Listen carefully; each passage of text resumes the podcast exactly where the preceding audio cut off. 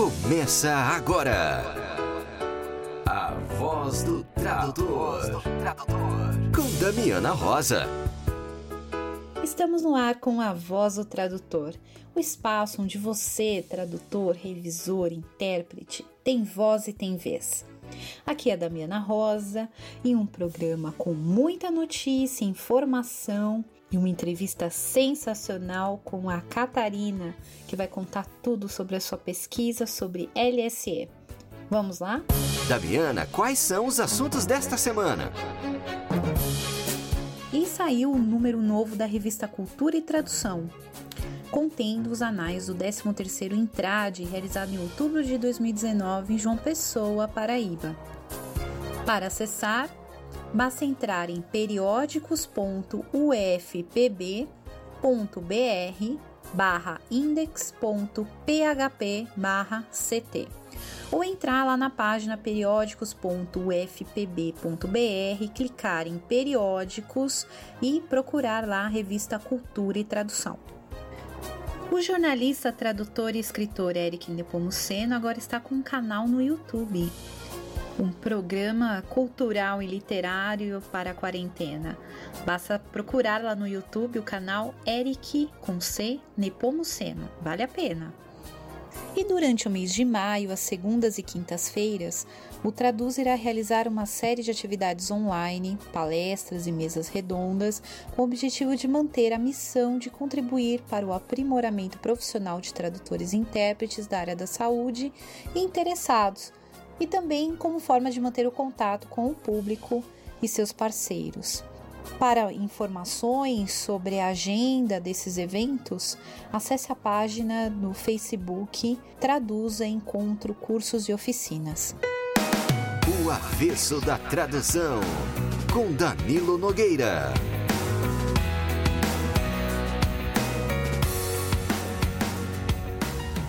Um dia, isso faz muitos anos, eu quase apanhei de um colega. Tudo porque eu disse que ele tem uma agência de tradução. Ele ficou furioso. Dizia que não tinha. Simplesmente, dizia ele, como era um tradutor conhecido e respeitado, havia grande demanda por seus serviços. Demanda essa que ele nem sempre podia satisfazer. Por isso, em alguns casos, encaminhava o excesso de demanda para colegas de sua confiança, retendo uma parcela do pagamento efetuado pelo cliente como contrapartida pelo tempo que ele gastava administrando esses projetos. Tempo que, a bem dizer, ele podia estar usando para fazer traduções. Era isso? dizia ele. Ou o serviço poderia cair na mão de alguma agência. Talvez ele estivesse sendo sincero e realmente achasse que a agência era o lugar onde trabalhava a mãe de quem falou.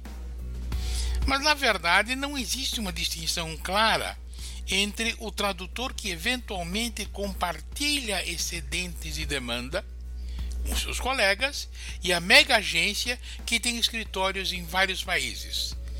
Ambos praticam o que se chama tecnicamente intermediação de negócios.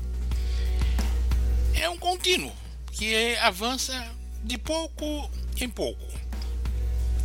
Começa no dia em que um cliente oferece ao Traduvaldo um serviço que o Traduvaldo não pode pegar. O Traduvaldo poderia simplesmente recusar ou indicar um colega, mas resolve aceitar e repassar a alguém.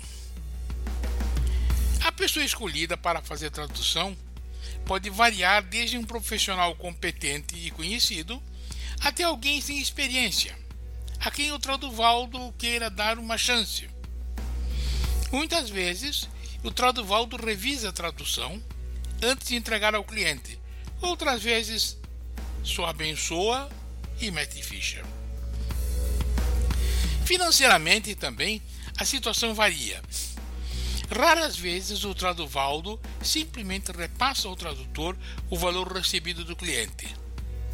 Na maioria das vezes, retém uma parte, muitas vezes meio que envergonhado, porque no fim das contas ele acha que merecia uma contrapartida pelo tempo que investiu para conquistar o cliente, negociar e administrar o projeto e mais descambar a quatro.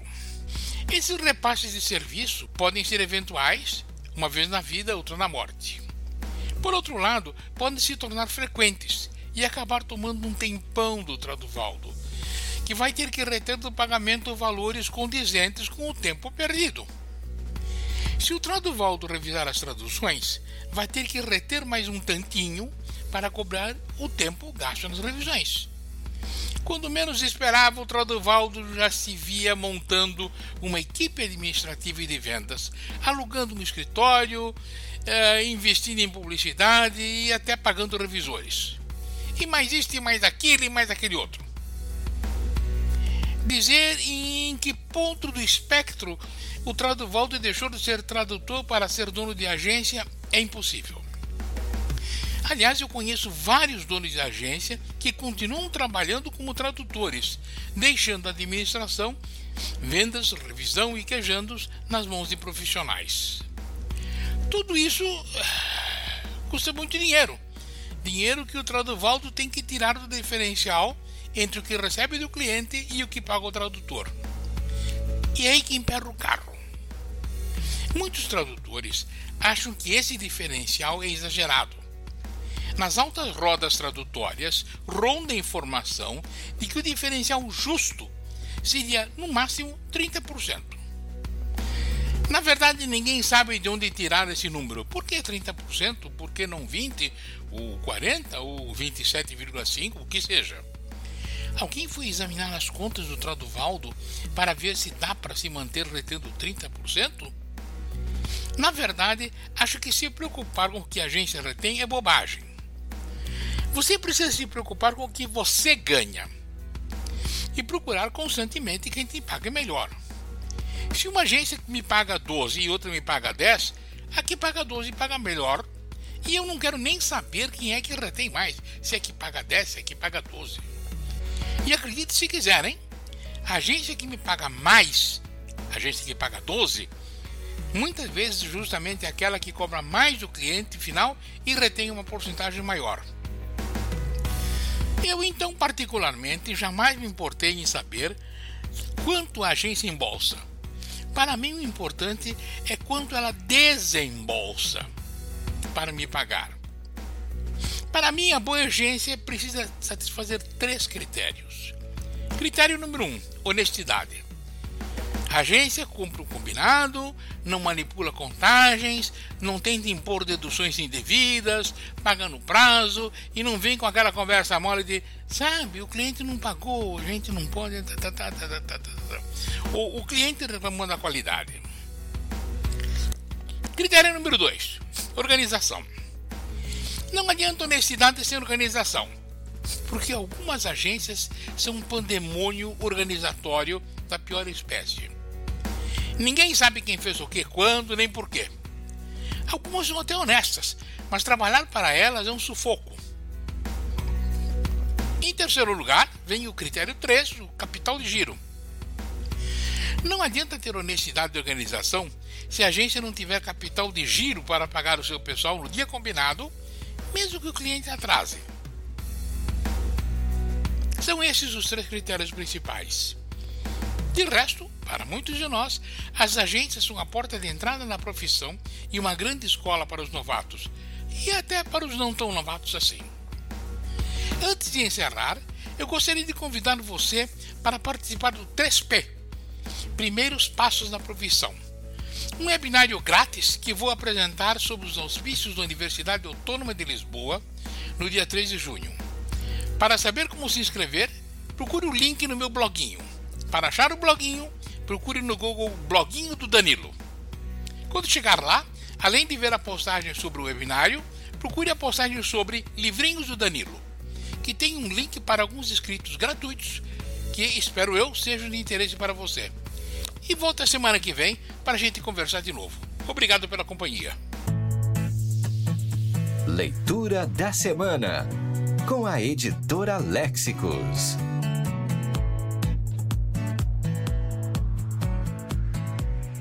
Oi, pessoal, tudo bem? Eu sou a Thelma Ferreira, da Léxicos, e estou aqui com a dica de leitura da semana. O projeto editorial Estudo de Tradução em Contexto, Tradução Literária, conta atualmente com dois volumes, com três sessões cada. No primeiro, temos as adaptações, traduções e versões de romances e as questões de oralidade e dialeto na literatura. As abordagens escolhidas refletem um compromisso com a área da tradução pela seleção e uso das referências bibliográficas atuais e relevantes. Os dois volumes apresentam trabalhos acadêmicos de alunos universitários e foram coordenados pelo professor Elton Furlaneto, doutor em estudos literários em inglês pela Universidade de São Paulo. E aí, gostaram da dica? Se quiser adquirir nossos livros, acesse nosso site www.lexicos.com.br. Até a próxima. Um abraço. E você, ouvinte da Voz do Tradutor, tem 20% de desconto no site da Lexicos. Basta usar o cupom TRADUTOR. Aproveite! Rede Barcamp. E quem nos enviou um áudio foi a Clara Caribé, nos contando como foi o último Barcamp de São José dos Campos, que aconteceu online. Olá, eu sou Clara Caribé, aqui da Bahia.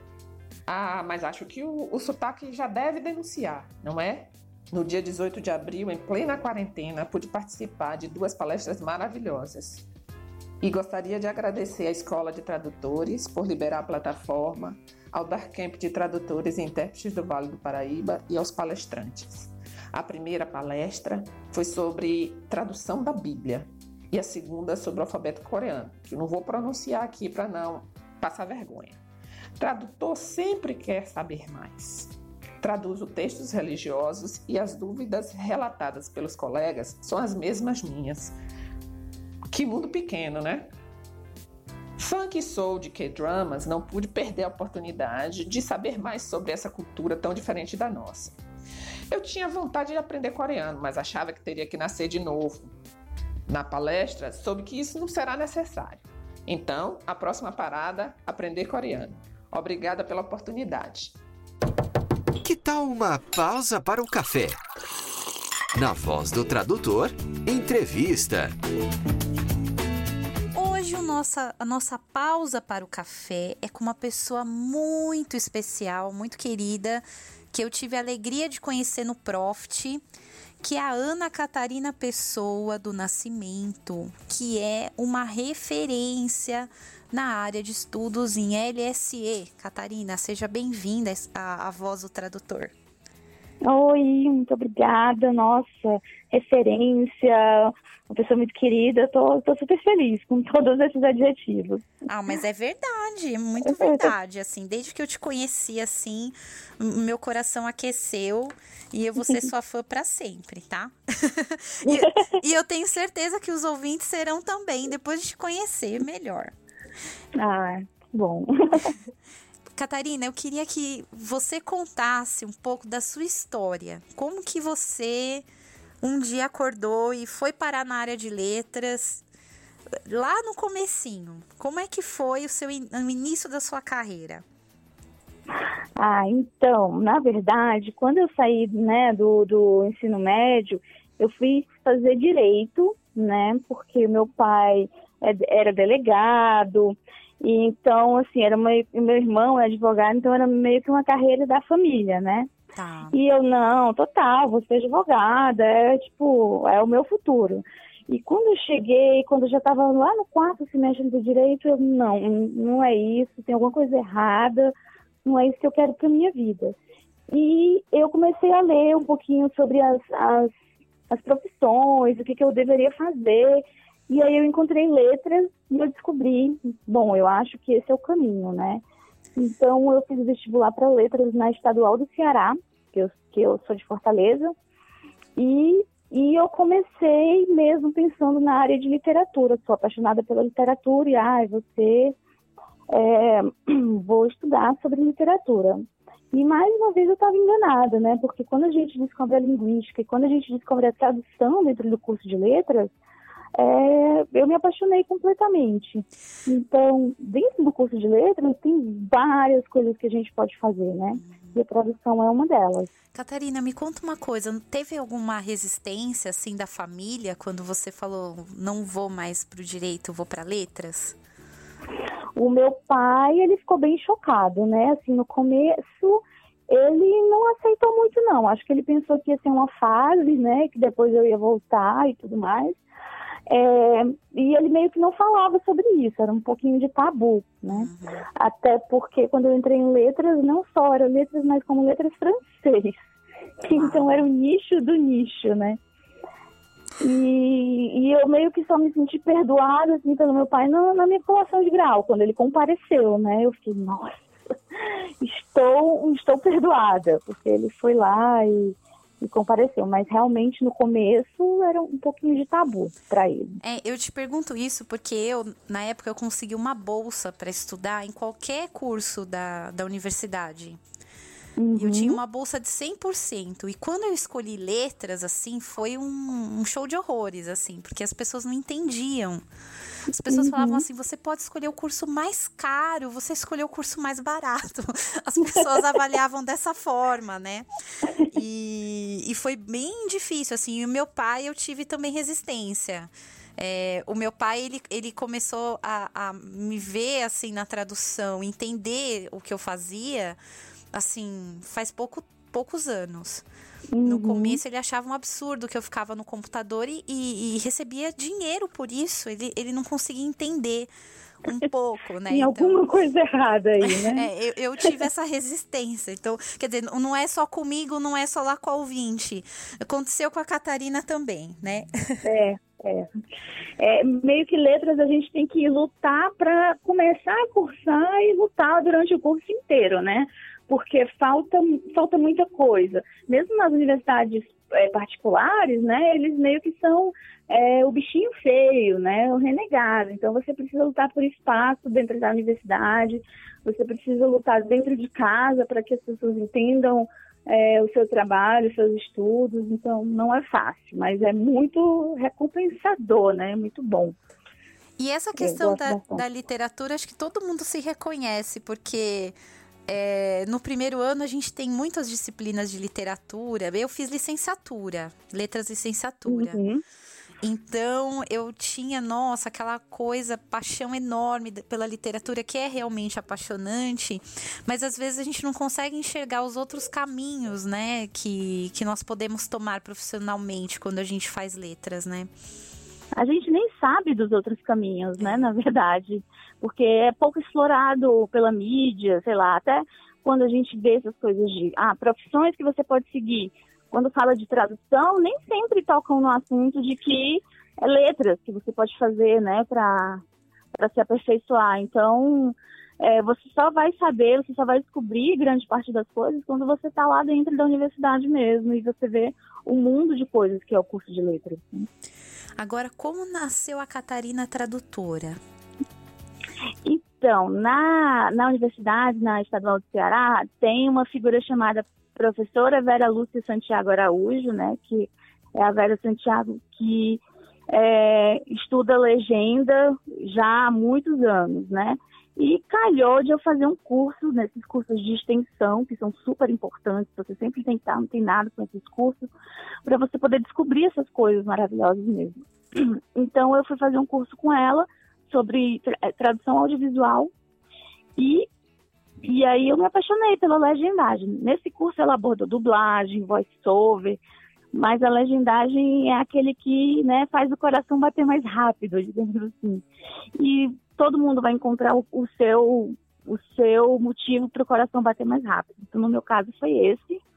E aí eu fiquei no pé dela, né? Tipo, ela fazia uma palestra, eu ia lá ouvir e tal.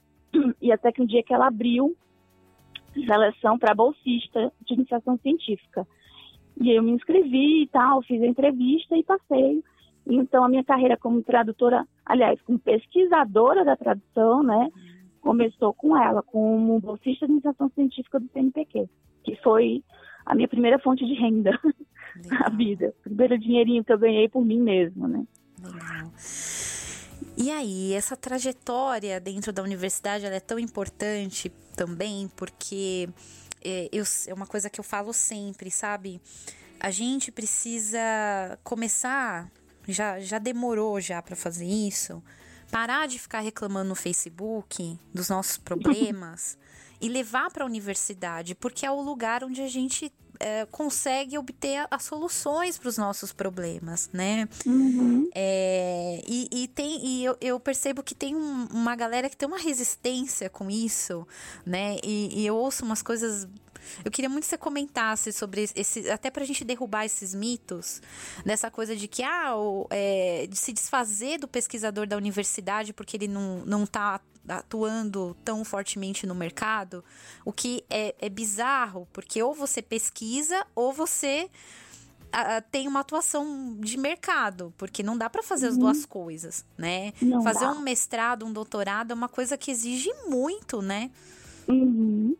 É, e principalmente porque é, no momento, né, para ser pesquisador você depende da bolsa de estudos, né? Você não é muito difícil, tem gente que consegue, eu acho que eles são super-heróis, você trabalhar e ser pesquisador ao mesmo tempo, né? Trabalhar no mercado, seja ensinando, seja é, é, traduzindo e fazer a pesquisa. Então, eu fui bolsista desde iniciação científica no mestrado e no doutorado, né? E quando você é bolsista, você não pode trabalhar, você assume um, um compromisso de ser é, né, em tempo integral. Então tem isso, que você, apesar de, de você querer, né, você não pode trabalhar, você não pode. Até porque pesquisador é profissão, né? É, é uma coisa que aqui no Brasil as pessoas não valorizam, mas você é um cientista, né? E, e você trabalha, o seu trabalho é fazer a pesquisa, né? Isso. E você fica totalmente imerso naquele mundo. Então você sonha com a sua pesquisa, você toma café da manhã pensando na sua pesquisa, o que, que você vai escrever, é, por que, que não deu certo aquilo que você pensava que ia dar certo. Então é uma coisa totalmente que você fica imerso e, e é muito difícil se desligar e agora não, agora eu vou ali e vou fazer outra coisa, né? É muito, muito complicado mesmo. Mas as pessoas não têm essa noção de que somos cientistas, de que estamos trabalhando, não, parece que a gente está sendo pago para estudar como se fosse uma coisa qualquer, né? É, então, é, é, legal a gente derrubar esses mitos, né? Porque nós temos colegas de profissão que estão ali dedicados à pesquisa, e é, é, é para essas pessoas que a gente tem que reclamar os problemas que a gente encontra na, na, no nosso dia a dia. Porque são essas pessoas que têm um embasamento teórico que pode nos indicar possíveis soluções, né? Que é o que você fez no seu trabalho de pesquisa com a LSE, né? Isso. E, inclusive, mesmo que a pessoa não tenha ainda a solução, o seu problema pode ser, pode vir a ser a pesquisa da pessoa, né? Uhum. Você encontrou esse problema, ah, não sei como resolver isso. Um pesquisador, de, de, sabendo dessa sua dúvida, pode ir lá e se debruçar sobre esse problema e acabar resolvendo de alguma forma, né? Então, esse contato com o profissional e com o pesquisador é super importante porque podem colaborar entre si. Sim, porque é, daí também a importância da gente participar das semanas de letras, das universidades, né, das semanas uhum. de tradução, porque ali a gente pode observar o resultado dessas pesquisas que, que são soluções para os nossos problemas diários, né? Exatamente. Quando a gente, quando eu penso assim, por exemplo, na área de exatas, em que esses, essas semanas da universidade, né, que, que vão as empresas de fora, o, o, mercado, vai lá dentro da universidade, vai assistir as palestras dos pesquisadores, dos mestrandos, dos doutorandos, para ver o que está sendo discutido e trazer para o mercado, eu fico muito triste com o que acontece com a gente, porque eu já cansei de apresentar trabalho que só tinha o meu próprio grupo de pesquisa assistindo. Então a gente diz, a gente apresenta uns para os outros e só, porque a gente não consegue visibilidade externa. É muito difícil. É, então, é, é uma coisa, é uma questão importante que eu acho que a gente tem que batalhar para derrubar mitos. Porque uhum. tem muito mito, né? É, é, parece que as pessoas não enxergam a área de humanas como ciência, não conseguem enxergar ainda. Tudo bem que a linguística é uma ciência recente ainda, né? Vamos lá, né? Vamos dar um desconto.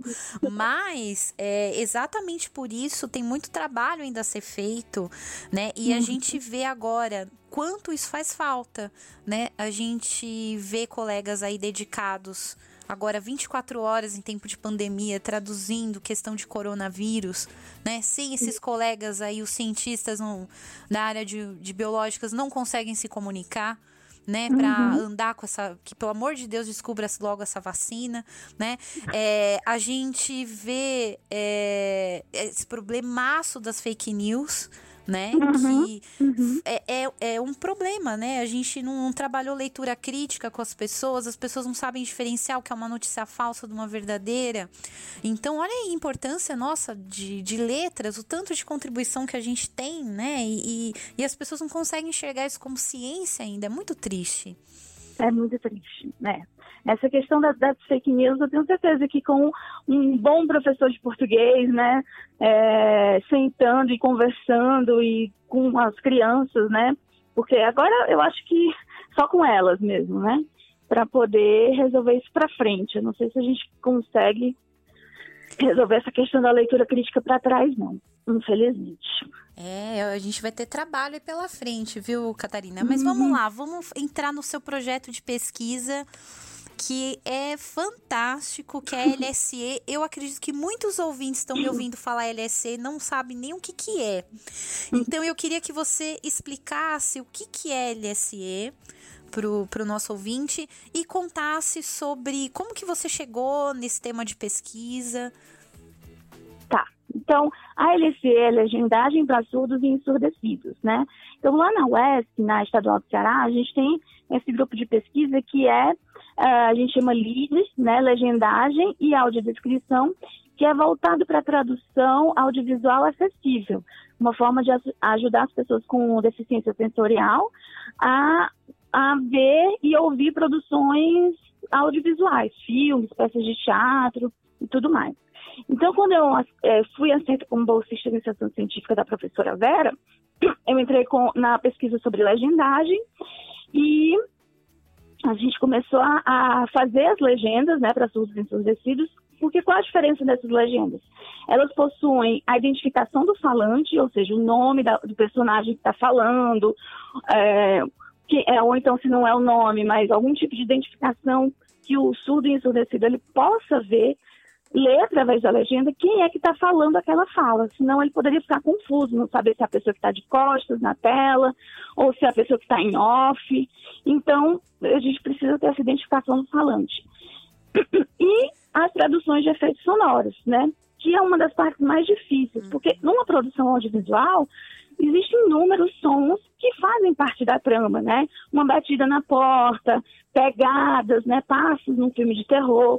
Tudo isso é super importante para a trama e às vezes o surdo, né? A pessoa surda, ela não vai ter acesso àquele som porque não apareceu na legenda, numa legenda interlinguística, por exemplo, como é que a gente tem no cinema. E então, são, foi a partir daí... e são sons que têm uma carga de significado, né? Por exemplo, a porta, fechou a porta, mas bateu essa porta, né? Aquelas saídas uhum. dramáticas da novela, né? Aquilo tem uma uhum. carga simbólica grande de significado, né? Isso, que pode ser perdido facilmente. Ou então, é, uma a pessoa bateu a porta, né? Toque, toque, toque. E aí o outro, você não vê esse personagem batendo na porta, você só escuta o barulho. Um outro personagem se levantou para abrir a porta.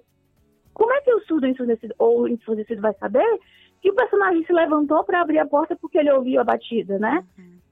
Então, esses, legendas, esses sons, eles precisam ser traduzidos em forma de palavras para um texto escrito que é a legenda. E quando a gente estava pesquisando sobre a legendagem, né, para surdos ensurdecidos, a LSE, eu percebi que era muito difícil traduzir esses sons. Eu e o pessoal do grupo de pesquisa, do LID, a gente tinha muita dificuldade. Né? Como é que a gente vai bater, colocar isso? Bater, é, bate na porta, personagem bate na porta, né? batidas na porta. Então era muito complicado. E, além disso, um filme, por exemplo, tem muitos sons, né? Uhum. Será que eu preciso legendar todos eles? Então, esse foi o meu o meu objeto de pesquisa para o mestrado. Eu queria saber como é que essas traduções estavam acontecendo no Brasil, porque é, eu me inquietei como tradutora, né? Porque eu não conseguia fazer isso, eu tipo, passava muito tempo pensando nessas traduções, e eu resolvi ver como que outros tradutores, outros legendistas estavam fazendo essas traduções é, para os filmes em DVD. Na época ainda se via DVD, né? Em 2010. Então, foi a eu, eu, que eu quando, comecei. Eu, quando comecei a legendar, ainda tinha rolo de filme. Então, eu vou, eu vou ficar quieta, porque o negócio é feio, viu? Você já entrou no DVD. pois é. Não, então, e um e problemaço aí? também, assim, é, é a questão dos caracteres. Porque tem um limite de caracteres. A gente que trabalha com legenda já passa aquele desespero para fazer caber ali no, no limite de caracteres a fala do personagem às vezes. E quando você coloca a identificação, né, do personagem, coloca a identificação do som, né, é um quebra-cabeças, né? Uhum, é um quebra-cabeça mesmo, né? Porque não é só colocar o nome do personagem, você precisa separar esse texto. Então coloca, aí já ganha uns colchetes, né? Uhum. Então, tipo, são muitos caracteres que você perde, a fala acaba ficando um pouquinho mais condensada mesmo, né? Para poder caber ali dentro daqueles limites de, de restrição de tempo, de espaço também. Então não é fácil. Né? Mas é, observando como os outros tradutores iam fazendo, é, a gente consegue né, encontrar um denominador comum que pode ser o mais eficaz. Então, essa foi a minha ideia. Quer pra, dizer, a sua pesquisa. ideia, você pegou um problemão lá que ninguém queria mexer, né? Uhum, o vespeiro. Uhum. Catarina catou o vespeiro, enfiou lá na universidade. Falei, aí, galera, vamos resolver isso aqui. Né? Vamos ver o que a gente faz aqui, né? E, e assim, e aí eu juntei isso com, na, no, no, meu caso, eu fiz pesquisas para filmes, né? Porque aí, para teatro, por exemplo, acho que precisa de uma nova pesquisa, porque é um gênero diferente, uma forma de exibir legendas diferentes, né? Não sei se o pessoal sabe, mas legenda para teatro é em cima da, da, do espaço cênico, né? Então, e é, são lançadas ao vivo, tem uma pessoinha lá que vai ficar apertando o enter para as legendas saírem, então é todo um lance diferente, né? Então, no meu caso, eu fiz estudo de legenda para filme, né? E, e eu resolvi juntar com os estudos de sons no cinema. Como é que o som funciona no cinema? Qual o tipo de, de função que ele tem? Porque a partir daí a gente pode saber o que, que seria importante legendar, o, quais seriam as intenções possíveis do, do diretor com aquele som, e a gente tenta converter da melhor forma possível para o texto da legenda, né? Legal. A ideia é essa. E aí, quais foram os resultados dessa, dessa pesquisa que você fez? Então, aí no, no, doutorado, eu resolvi pegar não só os legendistas brasileiros, mas os americanos e os franceses, porque eles já tinham um, um tipo de um know-how mais antigo, né? A legenda nos Estados Unidos acontece desde a década de 60, né? O, no, na França também já vem lá da década de 70, 80, então eu pensei em pegar esses caras que também já tinham um pouquinho mais de experiência, e os, os legendistas brasileiros, claro, e tentei dar uma, uma encontrar um denominador comum.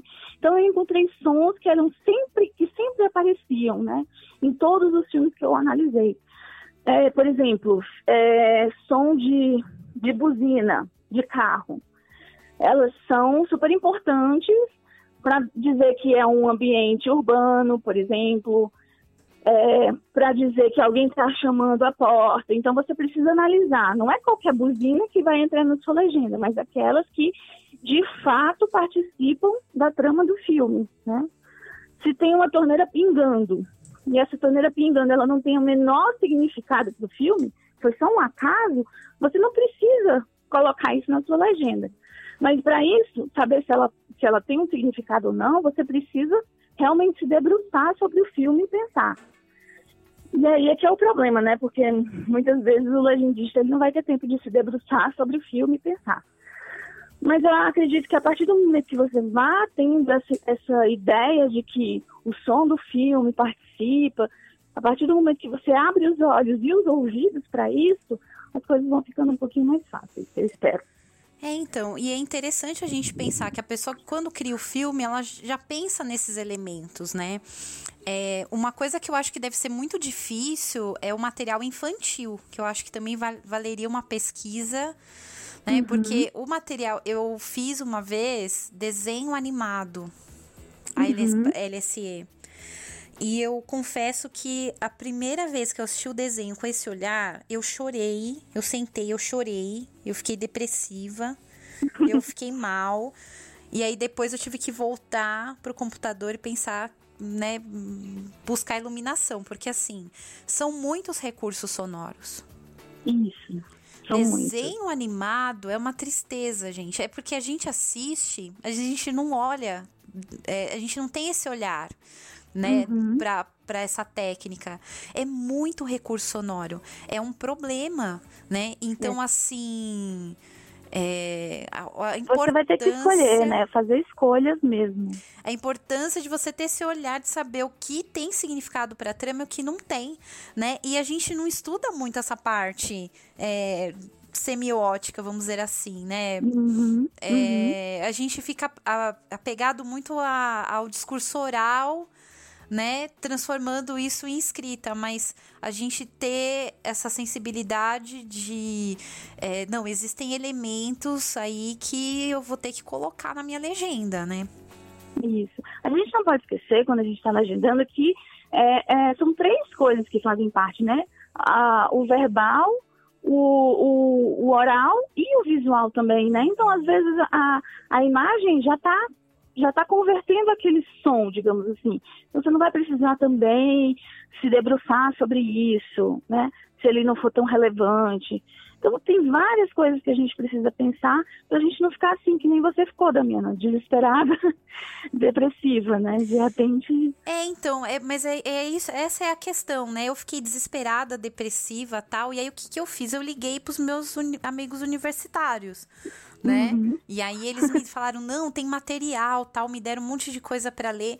E aí a minha segunda experiência com LSE já foi muito mais tranquila, porque eu já tinha um embasamento teórico, uhum. né? Uhum. Que aí a gente volta para aquela questão, né? A importância. Eu não fui xingar no Twitter, né? Eu fui procurar ajuda dos meus colegas, né? Uhum. É, na universidade.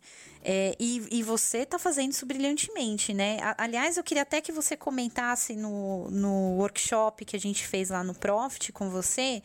Você contou uma experiência bem legal da questão de, de como o surdo brasileiro quer essa LSE, né? Eu queria que você comentasse um pouco sobre isso, porque a gente vê no exterior algumas tendências da, das falas com cores, ou de se deslocar para direita e esquerda, né? Como que funciona isso. É, então, tem alguns países europeus, né? A França, o Portugal, que eles fazem um esquema de cores para identificar os falantes. Porque eles pensam assim, bom, a gente tem caracteres é, é, limitados. Então, em vez de a gente colocar Damiana, né, o nome, o nome do personagem, a gente vai dizer que sempre que a Damiana for falar, a legenda dela vai ser cor de rosa. E sempre que a Catarina falar, a legenda dela vai ser verde. Só que aí vai ter o Joãozinho e a legenda dele vai ser azul, e vai ter a Mariazinha e a legenda dela é amarela. Então, quando você vê, tem 10 cores no filme. Uhum. Quem que decora tudo isso? Quem é que decora é o francês, que está desde a década de 70 super acostumado com isso. Mas aqui no Brasil, que a gente está começando, a gente tem o quê? Uns oito anos de LSE, né? Indo engateando muito ele não, ele não acostumou. Então, quando a gente fez uma pesquisa meu, na minha iniciação científica, que a gente mostrou essas legendas coloridas, ou então essas legendas que se deslocavam na tela, ficavam embaixo de quem estava falando, o surdo brasileiro, que a gente fez a pesquisa, ele não, eles não se acostumaram. Eles disseram, por que, que essa legenda está se mexendo? o que, que são essas cores? O que está acontecendo? E a gente percebeu que não, que não, que realmente utilizar o nome do falante era o ideal e deixar a legenda centralizada também porque senão o percurso do olhar dele ia ser muito confuso, ia fazer muito esforço, porque ele já está acostumado com esse modelo que a gente estava usando, né? Para que iniciar um modelo agora se, se o que a gente estava usando já está já tá começando a funcionar, né? A gente precisa criar uma cultura de que, as, de que os surdos e ensurdecidos têm acesso ao, ao cinema. Para que, a gente vai começar uma coisa do zero, então? Uhum. E a gente viu na pesquisa que não, que não adiantava, que, não, que ia ser todo um novo processo de acostumar, de, de criar cultura. Então, a gente resolveu que esses modelos europeus não eram, não eram viáveis, né? Então, e, fazendo a pesquisa no Brasil inteiro, né? A gente percebeu isso. O que, que vocês têm, você tem sentido, não é você e os pesquisadores do seu grupo, é, com relação ao mercado da LSE no Brasil? Olha, tem crescido bastante, né? Por causa das le da legislação, né? Que também tem favorecido. É, a gente percebe que as produtoras estão se esforçando para cumprir a legislação.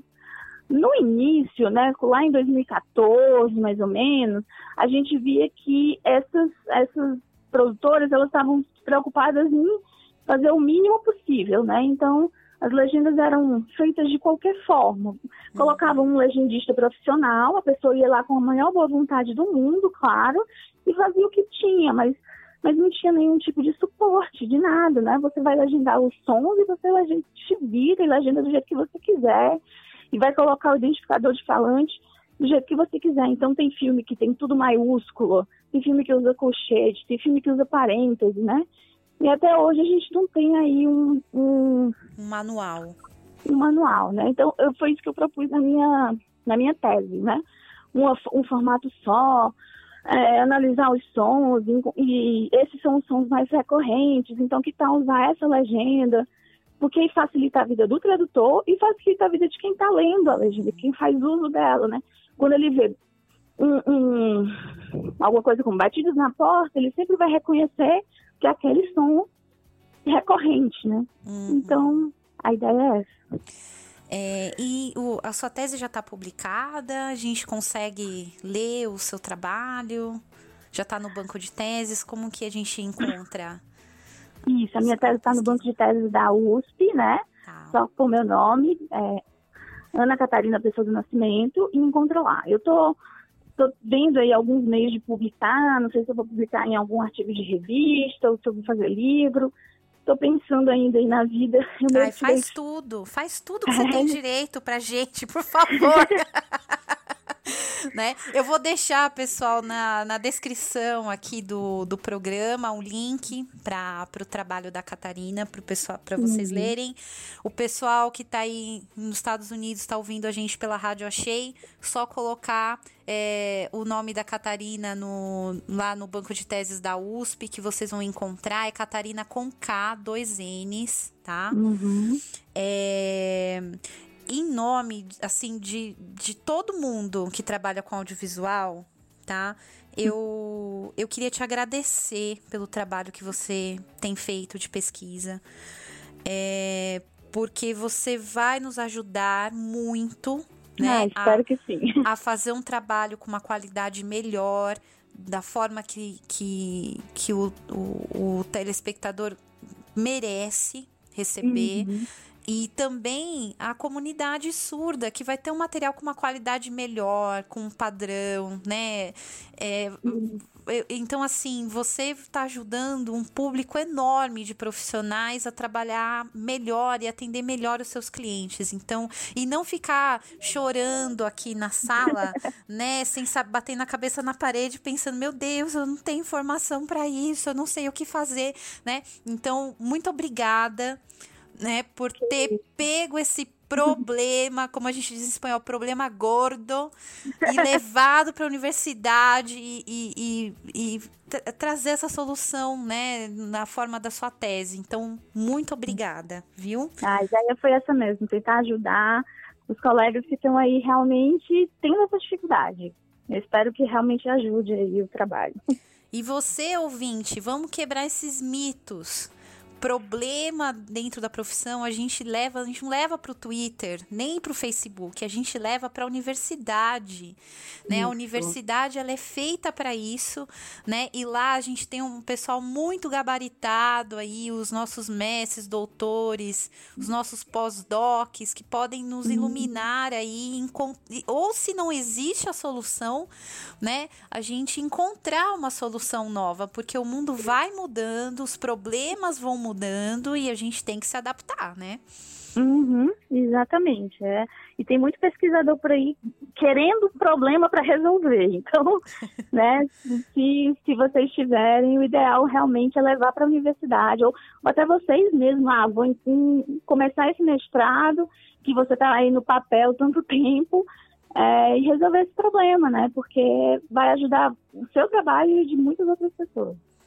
Legal, Catarina, obrigada aí por no meio da pandemia, das aulas online aí, que eu sei que os professores universitários estão ralando, você abrir esse espaço pra gente. Muito obrigada.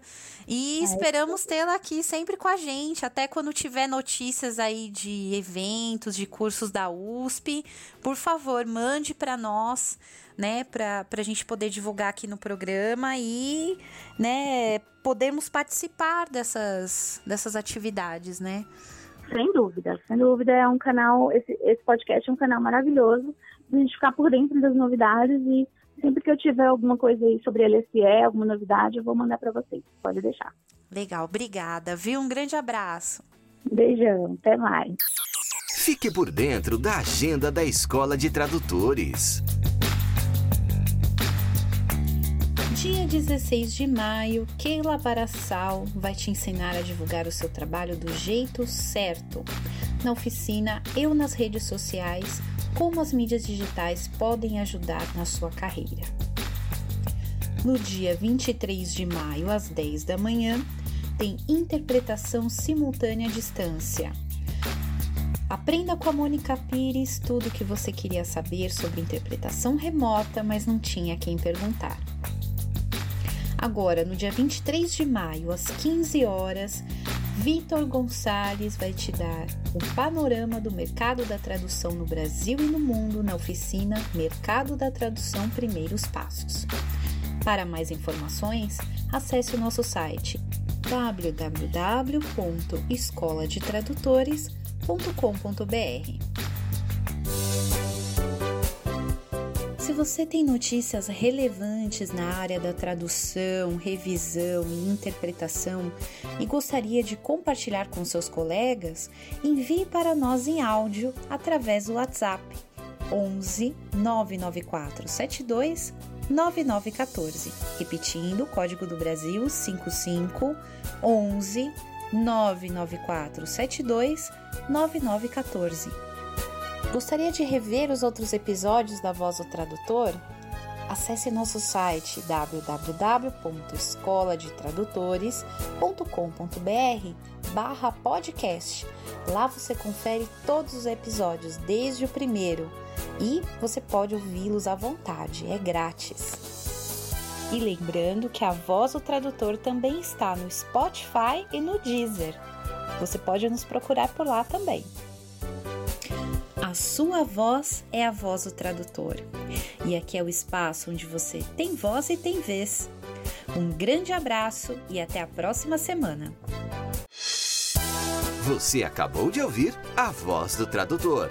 Na semana que vem tem mais, com a tradutora, intérprete e professora Damiana Rosa.